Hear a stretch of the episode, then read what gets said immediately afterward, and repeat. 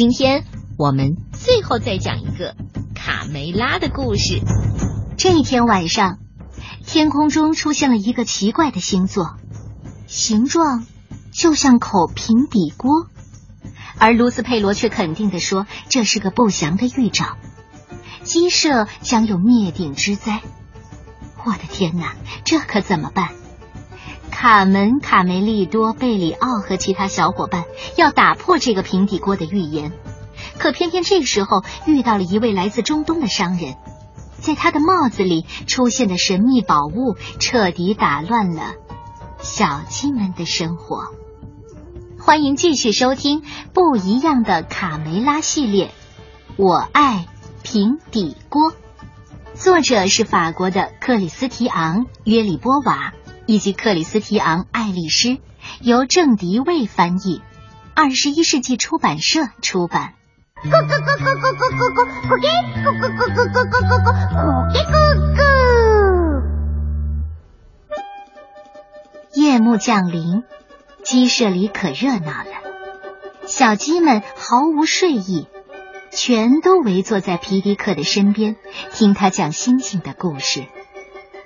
皮迪克指着天上的星星说：“哦快看，孩子们，在我们正前方的星座，像不像一只雄赳赳的大公鸡？你再看它，闪闪发光的爪子，就像镶满了钻石的尖刀，随时准备和敌人一决高下。这个星座啊，负责驱赶黑夜，迎接太阳。”小鸡们兴奋地数着星星，哦，好棒啊！来，大家再看这儿，在农场主住的方向有颗非常亮的星星，那是公鸡星，属于我们的星星。哇，好美啊！贝里奥、卡门和卡梅利多都感叹道：“当这颗星星出现的时候啊。”就预示着冬天即将来临，同时也表示我们将举办一场大型的节日庆典，周围所有的亲戚都会赶来参加。冬至日就在明天。哦，我们要过节了！公鸡星万岁！哎，爸爸，爸爸，你看那个长得像平底锅的星座。出现在我们鸡舍的上方，嗯，它预示着什么呢？卡门问皮迪克。卢兹佩罗非常肯定的抢着说：“哦，这个简单，我来回答。预示着一场大灾难即将降临鸡舍，到那时候大家都会死，哦无一幸免。”佩罗的末日预言顿时在鸡舍里炸开了锅。悲伤、恐慌的情绪笼罩着大家。哦，为什么？呃，我可不想死，谁能救救我？哦，我不要死，我我生有可恋。卡梅拉生气的说：“太过分了，佩罗，你的玩笑开大了。瞧，把小鸡们吓的，晚上会做噩梦的。”皮迪克命令道：“好了，大家都回窝里去吧。”明天我们还要早起去森林准备节日大餐的食物，捡榛子、拾种子、包松仁儿，有太多的事情要做了。但是小胖墩、小刺头和大嗓门并没有回窝，他们被这个平底锅的预言吓坏了。小刺头嚎啕大哭：“哦，我不要死在平底锅里！” 小胖墩儿倒是比较冷静，他想出了一个主意。不想被平底锅给炖了，唯一的办法就是把农场主的锅给偷走。嘿嘿，跟我来，伙计们！天空下起了雪，片片雪花瞬间将大地笼罩在白茫茫的沙场之中。三个勇敢的小家伙偷偷溜进了农场主的厨房。尽管他们谁都不愿意承认自己快紧张死了，小心脏扑通扑通的乱跳，真怕把屋里的人给吵醒了。小胖墩小声地说：“我拿到了，伙计们，现在我们怎么处理这口锅呢？大嗓门咯咯的坏笑。不如让河对岸磨坊里那条讨厌又可恶的大狗替我们看着锅吧，一定很有趣。就在小胖墩一伙悄悄朝磨坊进发的时候，鸡舍里一声撕心裂肺的呼喊打破了夜晚的宁静。卡梅利多关切的问：“哎，出什么事了，贝里奥？” 我做了一一个非常可怕的噩梦，我梦见一个巨大的平底锅，把把把你和我还有其他的小鸡们都给都给都给。哦哦，我不想说了，那场景太可怕了。卡门轻轻的拍着他，好啦，都过去了，睡觉吧，贝里奥。我我我需要吃块吉普牌奶酪，这样我才能入睡。这时候，小胖墩儿一伙已经抵达目的地。他们扛着偷来的平底锅，爬到磨坊的屋顶上，一切都照计划进行着。啊，谁也甭想再找到这口锅了，更甭想把我们给吃掉。哎，下去吧，麻烦解决了。这口平底锅顺着屋顶。滑了下去，掉在了狗窝前。几个小时之后，天还没有亮，夜色笼罩着鸡舍。即便对习惯了早起的小鸡们来说，也显得有点早。他们纷纷从窝里爬起来，因为今天是个令人兴奋的大日子。他们要跟爸爸妈妈去森林里采集各种食物，为今晚的节日大餐做准备。我说。谁还没有拿萤火虫？谁还没有点小灯笼？快把萤火虫放进去！小鸡们排成队，唱着歌，跟着爸爸妈妈穿过田野，朝森林里走去。我们是勇敢的小鸡，没人能比得上。所有的困难都来吧，让我们去打败。我们是勤劳的小鸡，到森林去采食，捡了栗子，丢了榛子。哎你说亏不亏啊？小鸡们像十岁者一样，在地上捡着麦粒、高粱、榛子、松子，还有结了霜的苹果。但是，无论小鸡们怎么努力的寻找食物，收获都不是很理想。皮迪克气愤地说：“啊，原来野猪部队已经在我们之前扫荡过这里了，所以我们只能捡到一些残渣剩饭。”不远处，贝里奥惊奇的发现地上散落着红色的浆果，这可是他最爱吃的甜点了。贝里奥开心的埋头吃起来，太好了！谁也没看见这些浆果都归我吃，吃完谁也不告诉。贝里奥吃撑了，可一直起腰，吓得大叫起来：“ 我我不是在做噩梦吧？”大家快逃！怪物，驼背怪物，吓吓死了！小鸡们顺着贝里奥指的方向一看，顿时吓得腿直打哆嗦，膝盖碰到一起，咯噔咯噔作响。卡梅利多鼓起勇气，举着灯笼向前一照，哇，这个怪物真是真是丑，不一般的丑。他为什么被绑在树上？哦，你看他的牙，满嘴的蛀牙，一定是个贪吃的小孩。呃，快看，他他在流口水。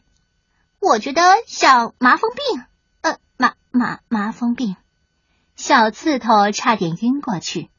麻风病？哦哦，我们都会被传染的。皮迪克感到自己必须用沉着有力的声音让小家伙们镇定下来。安静，别闹腾了。难道你们踩着店门了吗？这位先生是位与世无争的商人。卡梅利多，帮我一把，解开绳子。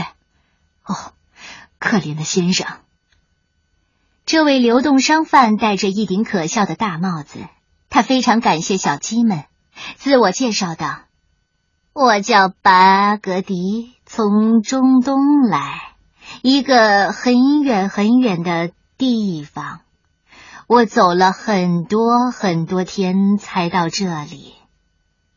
卡门困惑的问：“那你为什么要离开家到这么远的地方来？”每年这个时候，我都会给这里的一位老客户带一些货物。她是一位老太太，长着长长的红发，住在森林深处的小木屋里。可是偏偏这次，哦，我的天哪，真是倒霉透了！我遇到了强盗。把我身上最值钱的货物都抢走了。皮迪克好心的说：“巴格迪先生，看您冻得直发抖，请到我们的寒舍暖和暖和。你吃点东西，恢复一下体力吧。”卡梅利多兴奋的补充道：“就今天晚上，我们有盛大的节日庆典，欢迎你和我们一起来庆祝。”回到鸡舍。大家把在森林里采集到的所有食物都拿出来堆放在一起，失望的情绪顿时在屋内蔓延开来。小刺头喃喃地说：“太可怜了，费了那么大的劲儿才弄到这点东西。”小胖墩儿嘟囔着：“你你们就就捡了两个榛子和三颗松子，开开什么玩笑？哪哪来的大餐呐？”小刺头提醒道：“可今天晚上，卡罗索舅舅和他的老婆孩子都会来我们这儿。如如果就给他们吃吃这些，那那也太寒酸了吧？”大嗓门做了个鬼脸：“这还没算那个外国人的饭量呢，他肯定有我们四个的饭量大。”巴格迪根本没把大嗓门的话放在心上。朋朋友们。今晚的庆典，我我有一个救场的办法。巴格迪小心翼翼的取下头巾。那帮强盗抢走了我所有的货物，幸好他们没发现我最后保留的这点财产。你们看。巴格迪把帽子取下来，小鸡们一看，哦，天哪！卡门惊叹的问：“这就是佩罗讲的梦神的故事里让人打瞌睡的梦之沙吗？”骆驼巴格迪弯下腰对小鸡们轻声的说：“这可不会让人打瞌睡，这是上等的美味，你们。”将会体验到前所未有的愉悦，来，呃，尝一尝这些从未见过的白色颗粒，亮晶晶的闪烁着光芒。小鸡们有点犹豫，想起爸爸妈妈一再告诫不要吃陌生人的食物，只有小胖墩毫不在乎，抓起一把就扔进了嘴里。嗯嗯嗯嗯嗯嗯嗯。太太好吃了！这些神秘的白色小颗粒让小胖墩儿在地上欢快的打起滚儿。小鸡们再也不犹豫了，争先恐后的去拿。哦，太美味了！嗯，真好吃，简直绝了！嗯，我的卡梅利多也沉醉在美妙的甜味中。哦，这是我长这么大吃过的最好吃的东西。骆驼巴格迪解释说。可别小看这小小的一粒，这是经过提炼的糖，它能带来幸福和甜蜜，缓解悲伤，扫除忧愁。只需要吃上一口，无论年纪大小，都会露出满足的笑容。难怪你们那儿的人都长了一张笑脸。骆驼激动的边说边坐在了头巾上。你们救了我的命，还给我住的地方。作为报答，我要教你们用糖来烹饪美味的阿拉伯蛋糕，就像变魔术一样。你们将见识到这一粒粒的小东西是怎么创造出绝佳的口感，变成蛋糕的，特别是创造出蛋糕中的呃极品宝塔蛋糕。小鸡们举着小灯笼欢呼起来：“哈，比糖更好吃的是蛋糕！”啊，巴格迪变魔术，巴格迪做蛋糕，没没问题。首先，我需要一口平底锅。卡梅利多听到，哦，我的天哪！他说需要一口平底锅，你们听到了吗，伙计们？卡门打开门就要出去。我知道哪儿能找到平底锅，它就在农场主的厨房里，靠近壁炉的那面墙上挂着呢。我们去把锅拿过来。哦哦哦！等一下，等一下，平底锅不在厨房里了。小刺头追出去叫住卡门。小胖墩儿十分别扭的承认道：“呃呃呃呃，是是是真的。”卡梅利多气愤的说：“你们都干了什么呀？时间这么紧张，距离节日庆典只剩下几个小时了。快说，你们把锅藏到哪儿了？”大嗓门支支吾吾的回答。呃，我们把它扔到河对岸的奇普磨坊里了。对，河对岸。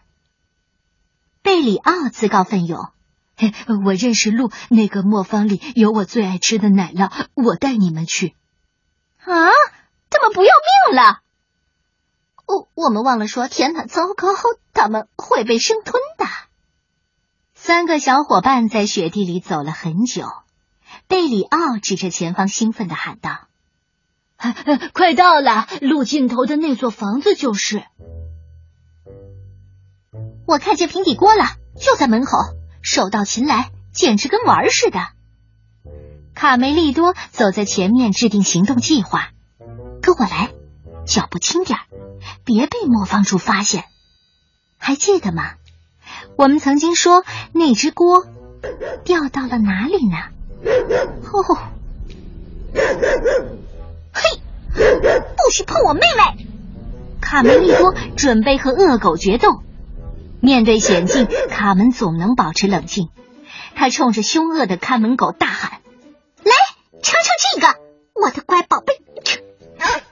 嘿，怎么样？好吃吧？你喜欢是不是？还想再来一颗糖吗？哦，没问题，这可是奖励乖狗狗的。嘿，贝里奥，你躲哪儿去了？这条大狗，它同意把我们送回鸡舍。寻找平底锅的行动首战告捷。卡梅利多站在平底锅里，就像太阳神阿波罗驾驶着太阳战车在天空中驰骋那样，吆喝着前面奔跑的大猎狗：“哦，快跑，大狗，跑得再快点儿！”三个小伙伴们坐在平底锅里，在雪地上飞驰，转眼就穿过冰面。到了河对岸的森林里，突然，在森林深处，一幅神奇的画面展现在他们眼前。可惜小鸡们没有时间停留，他们必须尽快赶回鸡舍。哦，这个糖果屋吗？而鸡舍里呢？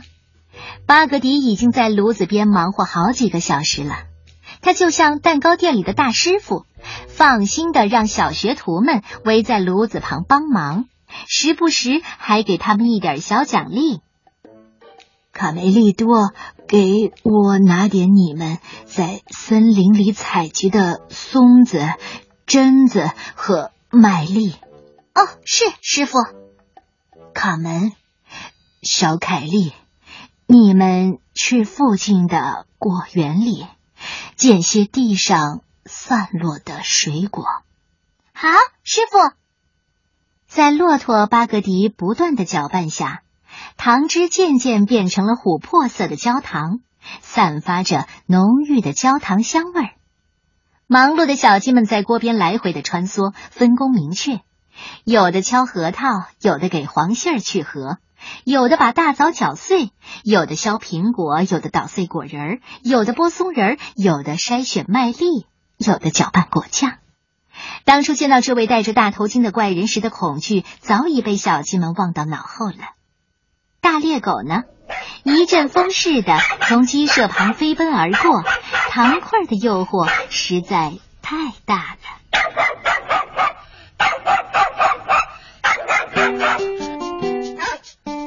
夜晚降临，第一批客人到来了。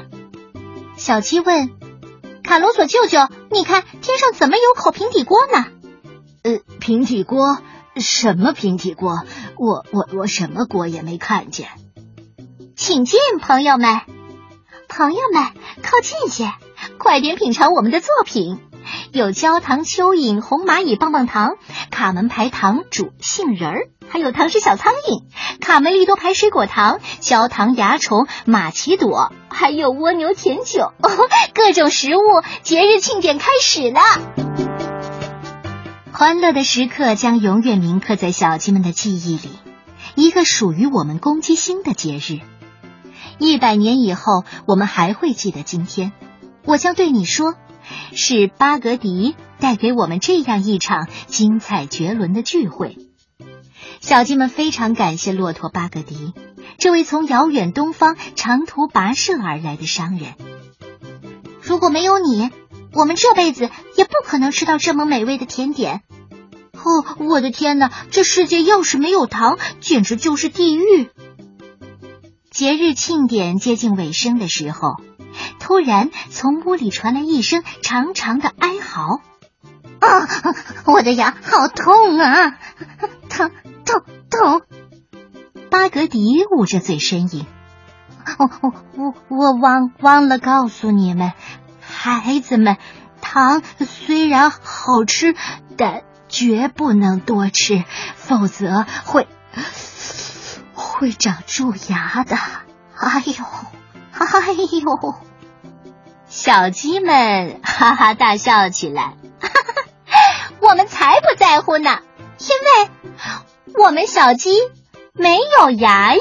哈哈哈哈哈